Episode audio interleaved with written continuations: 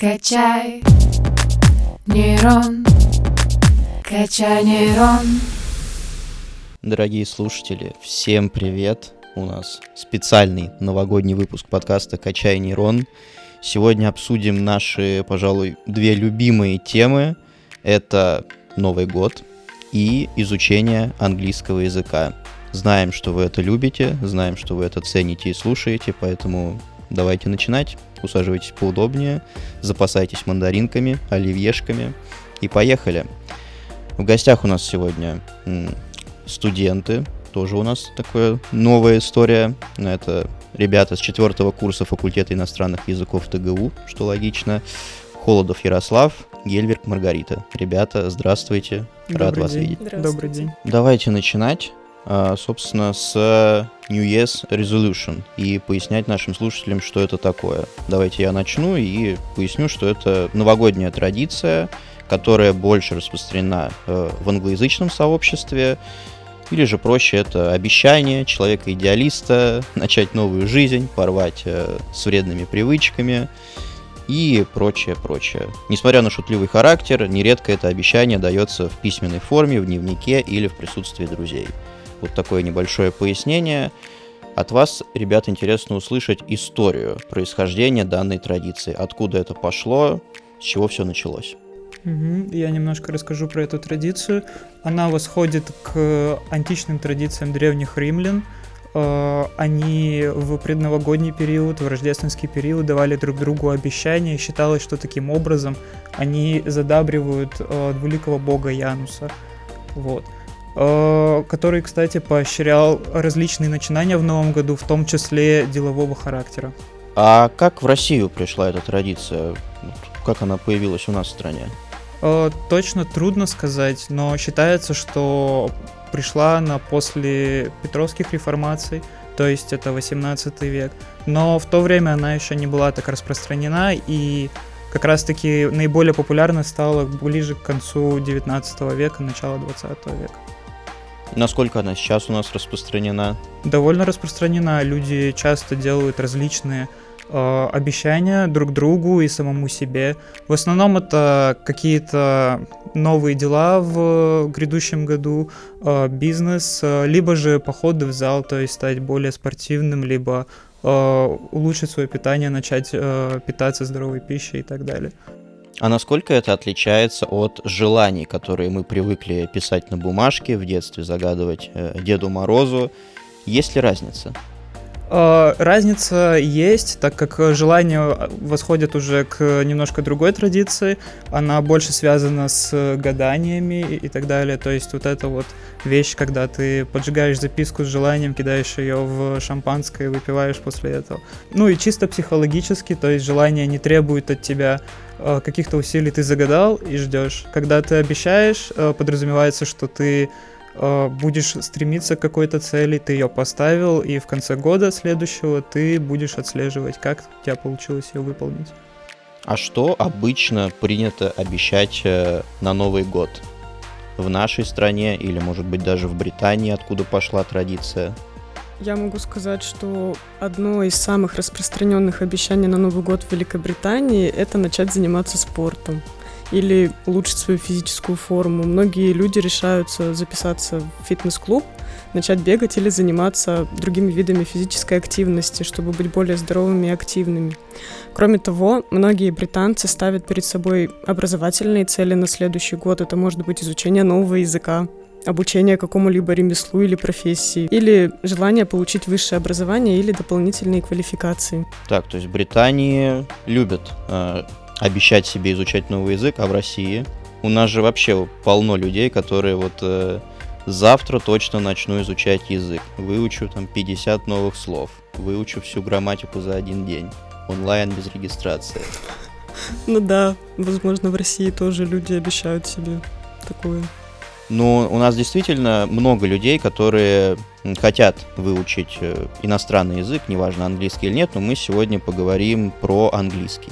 Давайте начнем с того, как э, точно не нужно изучать английский язык, с чего не стоит начинать, чего не стоит себе обещать делать. Условно говоря, вот там выучу, как я уже говорил, там 60 слов за день.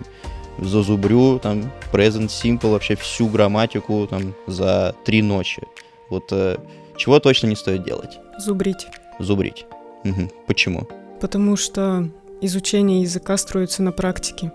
А самое главное в изучении языка — это практика. То есть зубрежкой ты не добьешься ничего, ни слова ты не выучишь зубрежкой, ни грамматику. Главное — это практика. И насколько важно в таком случае практиковаться, посещая э, страны, язык который ты хочешь выучить? Или же это можно делать э, с преподавателями в русскоязычной среде? Э, Посещение стран изучаемого языка — это довольно хорошая возможность, э, так сказать, прокачать свой язык, потому что когда ты посещаешь э, страну изучаемого языка, ты погружаешься в культуру, которая является неотъемлемой частью языка. Без культуры очень трудно язык учить. Ты погружаешься в среду, то есть вокруг тебя все эти вывески на иностранном языке, люди говорят на иностранном языке, ты находишься в этой среде и непроизвольно начинаешь э, лучше понимать язык, лучше его как-то усваивать. Э, это очень хорошая возможность. Если она есть, то ей нужно пользоваться. Однако выучить язык э, можно также и на- находясь в стране неизучаемого языка. То есть, допустим, я учу английский, я нахожусь в России, я учу английский, и все нормально. Я бы еще сравнил с посещением м, страны, язык, который ты учишь, с тем, если ты не умеешь плавать, и тебя бросают в море, и ты вынужден как-то карабкаться, ты вынужден выплывать и выживать. И вот тут, Да. мне кажется, похожая история. Это, это очень хорошее сравнение, и оно имеет смысл на самом деле. Особенно, когда у тебя уже есть какой-то начальный уровень, условный A, A2 или B1, и ты погружаешься в эту среду, ты намного быстрее схватываешь некоторые вещи, которые ты бы мог учить на парах или на уроках. Это действительно так, да. Ну, представим, что не у всех есть возможность посещать э, эти страны, язык, который ты хочешь выучить. Что делать в таком случае? Как наиболее эффективно осваивать его в родной стране? Может быть, с преподавателем или самостоятельно? Расскажите об этом. Наиболее популярный, я бы сказал, э, способ изучения иностранного языка это с учителем, э, так как самостоятельно очень трудно изучать иностранный язык, потому что появляются проблемы с э, непосредственно целью, для чего человек учит, непосредственно с мотивацией и так далее. И хороший репетитор, хороший преподаватель помогает как раз-таки определить, для чего вообще тебе нужен этот язык. И отсюда как раз-таки появляется мотивация к его изучению. А как только появляется мотивация, появляется и результат. Э, Это, пожалуй, первое. А Второе, э, преподаватель дает э, определенную систему, которую очень трудно выс- выстроить самому. То есть это могут быть какие-то учебники, это может быть какая-то личная методика, но главное, что имеется система. Как правило, это какой-то определенный блок с определенными топиками, к ней прикрепляется лексика, грамматика, и вы учите определенный топик, и так топик за топиком вы учите язык. А давайте представим, что ученику он учит э, язык с нуля. Как ему в таком случае выбирать э, преподавателя? Лучше, чтобы это был носитель, или же это может быть преподаватель э, с родным языком, который соответствует языку ученика? Иметь возможность изучать язык у человека, который родился и вырос в языковой среде, открывает двери к аутентичному произношению, реальным разговорам и культурным нюансам. Однако важно учитывать, что понимание носителя может представлять определенные трудности, особенно если он не обладает навыками обучения на твоем языке. А При изучении основ объяснение абстрактных концепций может стать настоящим испытанием, особенно для новичков. Разница в лексике и грамматике может иногда вызвать недопонимание. А, В свете этого преподаватель, владеющий твоим родным языком, становится своего рода лингвистическим переводчиком.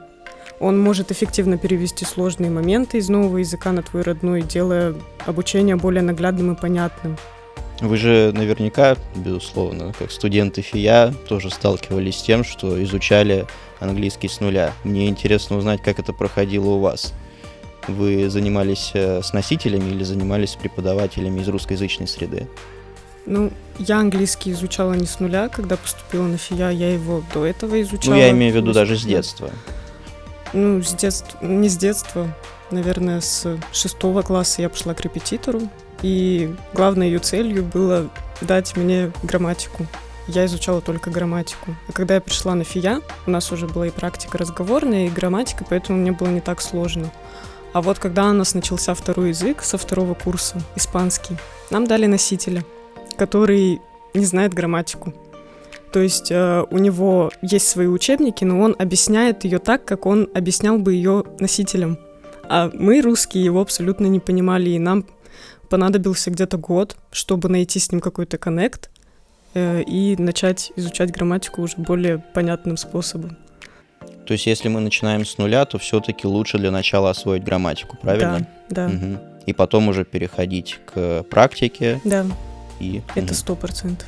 Если говорить про изучение все-таки, ну, мы не можем без этого обойтись, что нам нужно э, учить слова, как наиболее эффективно учить новые слова, незнакомые, сложные, которые, возможно, не проявляются в процессе практики. Вот э, что бы вы порекомендовали в таком случае? Например, подписаться на англоязычных блогеров. Это эффективный способ для изучения иностранного языка. Мы ежедневно заходим в социальные сети, чтобы расслабиться, почему бы не совместить приятное с полезным.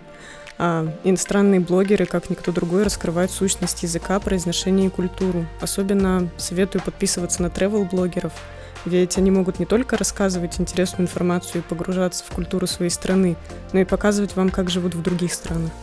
Может, порекомендуете кого-то конкретного? Я подписана на блогеров, которые переехали жить в Австралию. Нет точка сна. Они рассказывают про то, как получить визу в эту страну, какие легкие пути можно использовать, чтобы получить визу. Показывают культуру этой страны. И помимо этого они путешествуют по Австралии и показывают разные уголки этой страны с разных сторон. Сейчас же еще как никогда популярна тема нейросетей, и в связи с этим вопрос. Искусственный интеллект, такой как, например, супер хайповый чат GPT, может ли он помочь при изучении иностранного языка? Ведь э, мы наблюдаем, что искусственный интеллект, он заполняет все сферы, там, начиная от э, дизайна, заканчивая медициной. Добрался ли он до английского, до изучения иностранного языка? Да, добрался, причем довольно успешно. Насколько мы помним, что из себя представляет чат GPT, это диалоговое окно, как э, буквально обычный чат, например, ВКонтакте или в Телеграме. И там ты непосредственно общаешься с э, чат-ботом, э, который неплохо таки может отвечать тебе на твои реплики. Но в чем главная суть? Э, благодаря нему можно, например, отслеживать свои ошибки при, например, райтинге, когда ты готовишься к экзамену IELTS или TOEFL, неважно.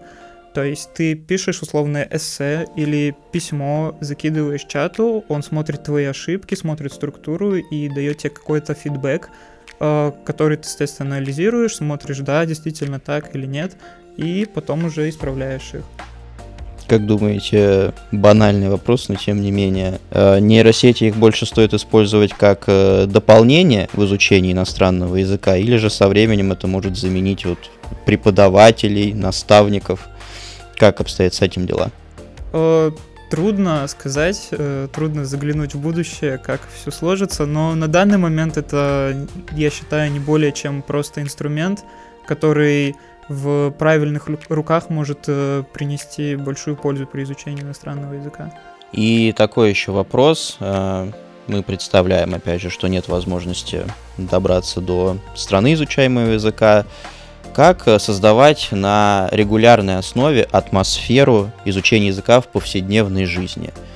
Э, С друзьями, может быть, э, на парах. То есть вот как в это погрузиться сполна, и, может быть, чувствовать даже себя немного в другой стране, если есть в этом необходимость.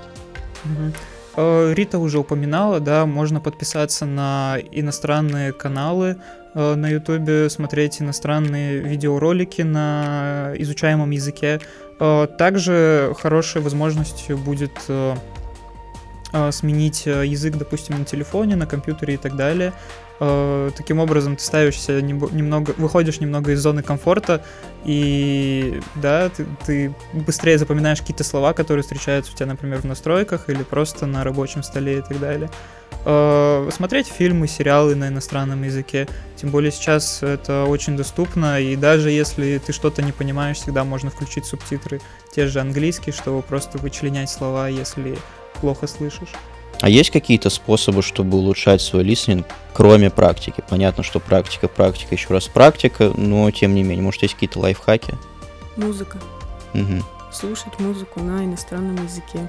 Это самый лучший лайфхак, чтобы прокачать и лисенинг, и понимание акцента, потому что в песнях обычно мы не понимаем, о чем поют, и можно так прокачать свой лисенинг. Давайте, ребят, подытоживать э, все то, что мы с вами обсудили. Хотел бы услышать от вас э, в свободной форме, на ваше усмотрение, э, 3-5 э, рекомендаций, советов тем людям, которые хотят в новом году изучать новый язык, либо его прокачивать. Первое, наверное, что хочется сказать, это не бойтесь изучать иностранный язык. Э, Вы будете делать много ошибок, но ничего страшного в этом нету. Ошибки делают все, особенно в таком сложном процессе, как изучение иностранного языка. И, наверное, самое главное это поставить себе какую-то цель, задачу, неважно, для чего именно тебе нужен иностранный язык. Если для путешествия, то круто. Если сдать экзамен, то тоже супер. Э, Именно цель дает мотивацию при изучении, а мотивация в этом деле самое главное. Так, первое есть. Маргарита, что скажете? Даже если у тебя нет мотивации, но тебе надо изучить иностранный язык, самое важное это найти хорошего преподавателя, который понятно тебе все будет объяснять, с которым у тебя будет коннект. А, Ну и так как у нас новогодний выпуск, давайте, во-первых, что бы вы пожелали самим себе в новом году и нашим слушателям, чтобы вот так вот красиво завершить этот прекрасный разговор. Ой, э, ну, самому себе могу пожелать э, побольше усидчивости в изучении немецкого языка. Это сейчас очень важно для меня. Ну и в целом, наверное, какой-то, э, как бы так сказать, э, больше целеустремленности, наверное. А слушателям? Слушателям э, хорошо провести грядущий год. Отлично. Маргарита, есть что сказать? себе бы я хотела пожелать мотивации побольше к учебе, потому что каждый год я себе обещаю, что я начну нормально учиться, но как-то пока не получается. Вот. Ну и да, побольше усидчивости в плане второго языка, чтобы побольше сил я тратила на него и как-то более ответственно относилась к изучению второго языка. А слушателям здоровье самое главное. Ну, а я могу пожелать слушателям оставаться на связи. Конечно, регулярно включать подкаст «Качай нейрон». У нас очень много всего интересного впереди. С наступающим, а для кого-то уже с наступившим 2024 годом. Happy New Year, получается. С Новым годом. С Новым годом! С Новым годом! Пока-пока. Качаем нейроны 145 лет.